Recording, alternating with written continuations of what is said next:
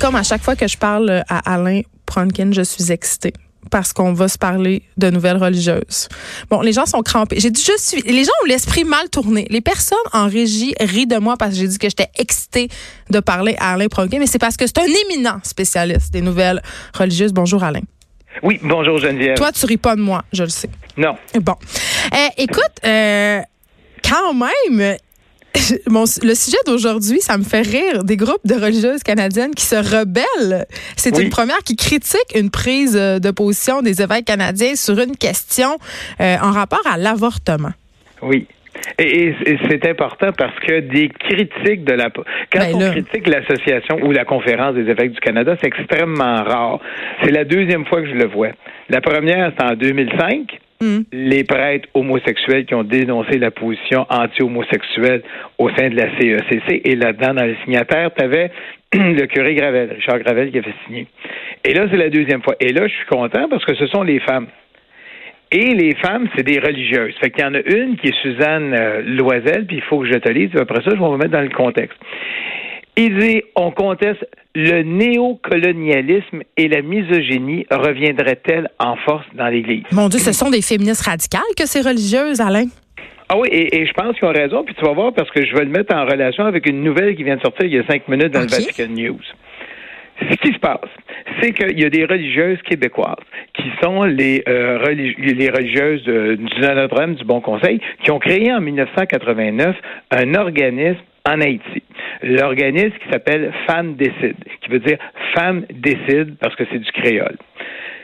Cet organisme-là, créé par des religieuses du Québec en 1989, il fait de l'accompagnement de femmes et de fillettes victimes de viols, d'inceste.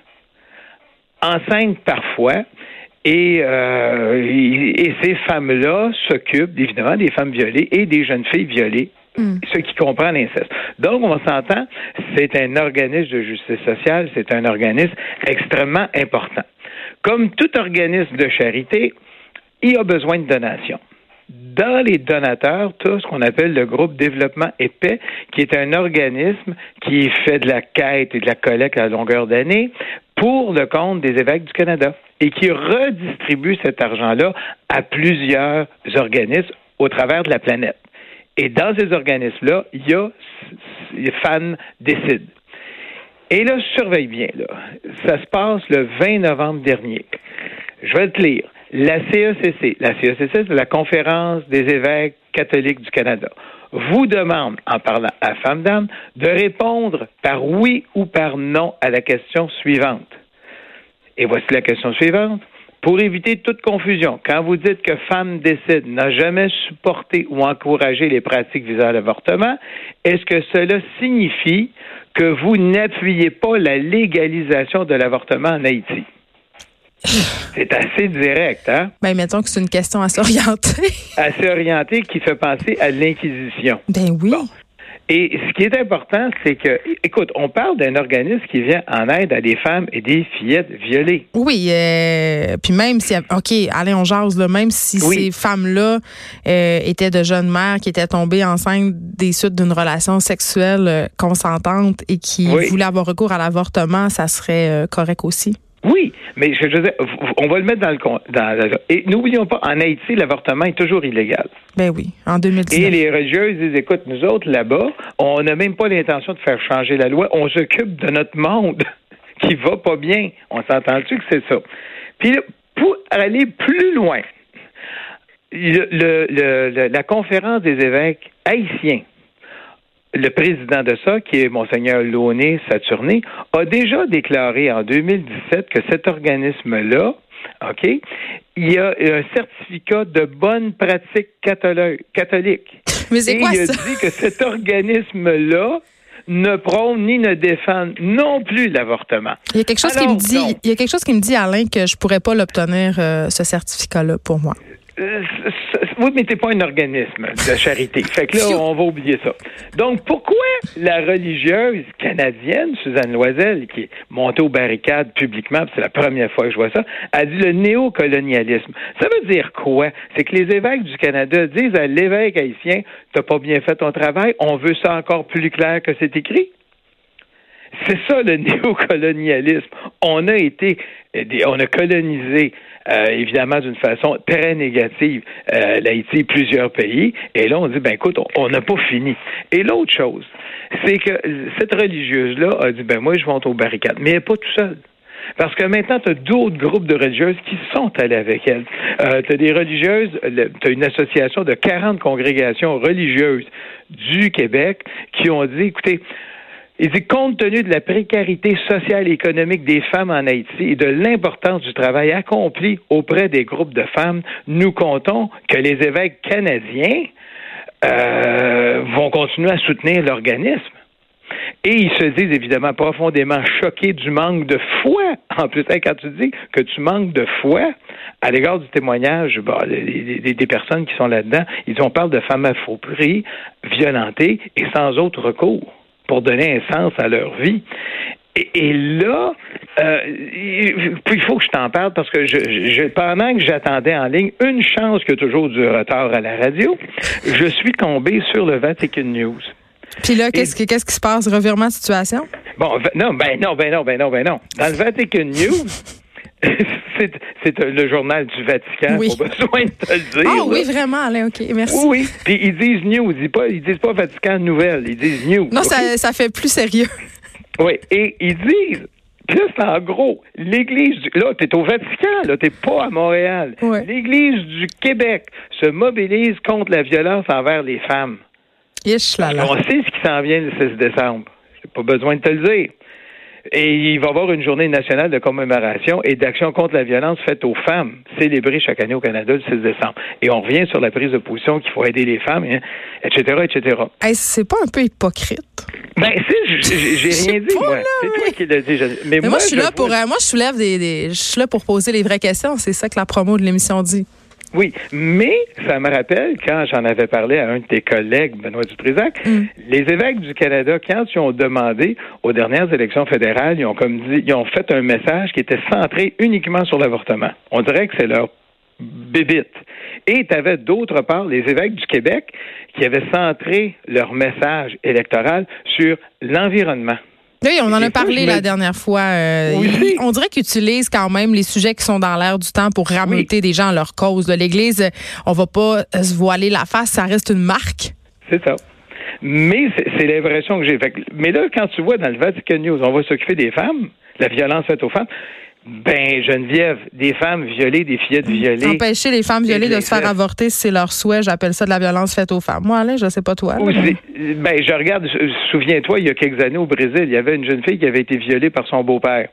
Je pense qu'elle avait 14 ans ou 13 ans, je ne sais pas. Mm. Et l'équipe médicale avait procédé à l'avortement de cette jeune fille-là. Bon. Et là, l'évêque qui était là-bas avait excommunié l'équipe médicale, il avait excommunié à peu près tout le monde. Et là là. Sauf le beau-père violeur. Et je pense aussi la jeune fille. Bon. Et le Vatican était revenu sa décision en disant Wow, un instant, on commencera pas à excommunier tout le monde. Et, c'est ça, donc, ce double discours-là. Il va falloir que l'Église, les, évêques du, du, Canada disent, écoute, est-ce qu'on subventionne cet organisme-là ou non? Tu as déjà des évêques là-bas qui disent, oui, c'est un bon organisme. On est tous d'accord, c'est un organisme important. Tu as les religieuses, tu as même les jésuites. Et là, on, débarde même des religieuses. Tu as les jésuites. Oublie pas que le pape est un jésuite qui ont dit mm. ça n'a pas d'allure, cette décision-là. Il y a un manque de foi. Il faut reviser ça. Et ce que je tiens à signaler, c'est que c'est la première fois que des religieuses canadiennes vont public pour dénoncer euh, une décision des évêques canadiens. Ça, ça s'est jamais vu. C'est excessivement rare que ça arrive. En privé, ça va arriver souvent. Bon, mais là, on est dans la sphère publique. Puis je tiens à, à féliciter parce que euh, tout ce travail-là, euh, un de nos collègues, euh, François Gloutenay, qui travaille ses présences info, qui a relevé ce qui arrive, ce non-sens-là de la part des communautés. Puis il me dit ben, qu'il n'a toujours pas reçu de nouvelles des évêques du Canada. Mais ils doivent préparer leur déclaration. D'après moi, ils sont en ligne avec la firme nationale. Allez, j'ai une question euh, pour toi. Puis c'est pas la première fois qu'on parle des scandales euh, de l'Église ensemble, mais j'ai l'impression que pour ce qui a trait aux religieuses, aux sœurs, aux différentes congrégations, il y a une espèce de vent de changement, il y a un, une espèce de retournement euh, dans toute la foulée euh, des agressions sexuelles qui ont été dénoncées, des scandales de pédophilie, euh, des religieuses qui sont sorties aussi, pas canadiennes, mais un peu partout à travers le monde, pour dénoncer les gestes à caractère sexuel dont elle était victime de la part de prêtres. Donc, c'est-tu moi où il, il, semble avoir une espèce de ras-le-bol du côté de notre, de notre de nos communautés religieuses féminines? Ben, il y a un ras-le-bol parce que les religieuses, souvent, écoute, je, je, je, me rappelle une fois, j'avais discuté avec une religieuse qui avait été directrice d'école, puis elle dit, moi, j'en avais assez à l'époque d'avoir un prêtre alcoolique qui venait me dire comment m'occuper de mon école. Ben, Oublie pas que les religieuses ont bâti des écoles, ont bâti des hôpitaux. Euh, il y avait sœur Guylaine Roquet qui était en charge de la commission parents qui a dit parfait, l'école maintenant ça va tomber dans la sphère du public, c'est plus aux églises de s'occuper de ça.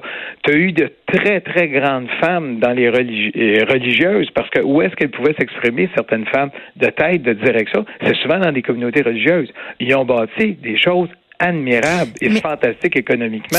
Et tu peux pas les enfermer toute leur vie, surtout que les religieuses on s'entend, il y en a beaucoup moins. Elles sont très âgées et je pense qu'elles ont le droit de s'affirmer, de dire carrément ce qu'elles pensent. Ben, elles vivent dans le monde aussi, elles sont témoins des changements sociétaux. Mais tu sais, allez, moi, j'allais à l'école avec les sœurs aux Antoniennes de Marie. Et j'étais au primaire et je m'en rappellerai de toute ma vie. La, directrice de l'école, elle s'appelait Sœur Carmel. Et euh, c'était une femme absolument euh, grandiose, une grande érudite. Elle était formidable. Elle menait son école d'une main de maître. Et les, les Antoniennes de Marie, ce sont des sœurs missionnaires. Et ça m'avait flabbergasté en bon québécois parce qu'à un moment donné, j'avais appris que sœur Carmel, euh, ben, était pas vraiment, euh, elle avait pas trop de pouvoir à l'école. Elle était chapeautée par un abbé. C'était l'abbé qui prenait les décisions. Les décisions. tu sais, quand ben, même, c'était une femme ultra scolarisée. Mais ben oui. C'est comme ma soeur Lavertu. Pourtant, c'est ces femmes-là qui dirigeaient tout. Mais il était obligé d'avoir la permission ultime de la part. Et ça, tu retrouves ça. Ben, regarde, dans le bouddhisme, tu retrouves ça aussi les nonnes bouddhistes, c'est toujours un homme, un moine bouddhiste qui dirige le monastère. Eh oui, puis les Antonines de Marie euh, derrière l'école, ils torchaient les vieux prêtres. C'était ça leur, c'était ça leur, leur, fonction. En tout cas, euh, les choses sont en train de changer chez les sœurs aussi, ce qui est pour moi une bonne nouvelle. C'est ce que je dirais. Mais il faut que les, évêques, je ne sais pas qu'est-ce qui se passe au niveau des évêques du Canada, mais on s'aperçoit qu'ils sont dans. Est-ce que la seule façon de dire vous êtes un bon catholique ou un mauvais catholique, c'est êtes-vous pour ou contre l'avortement? Est-ce qu'on est rendu à ce système-là d'inquisition? Ben, je sais pas, mais c'est ça la question. Ils vont peut-être avoir des des, des, des, des, surprises dans les réponses. Là. surtout que le pape a décidé, je pense, il y a deux ans ou trois ans, de dire, ben, écoute, on peut demander la confession et le pardon pour tous les avortements le pape est beaucoup plus ouvert, j'ai ben, l'impression. moi, juste ça, ça me fait, moi, ça, juste ça, ça me fait tomber en bonne machine de demander le pardon pour des avortements. Franchement. Oui, mais c'est à l'époque, oui, mais c'est déjà toute une ouverture, ça n'existait même pas avant le ouais, mais là, Get Alive, le prêtre, puis arrive en 2019, tout comme les religieuses sont plus avancées. Allez, Proquet, merci, c'est toujours un, plaisir. Oui, tu as d'autres choses à ajouter. Je, veux juste pour te dire, oublie 2019, c'est maintenant 2020. Là. Ben là, pas, ah, pas encore, ah, là. Oui, Vends pas la peau de l'ours. On va peut-être tous mourir dans un affreux désastre écologique Alain Merci beaucoup de nous avoir parlé. Alain Pronkin, spécialiste des nouvelles religieuses. De 13 à 15, les effrontés. Cube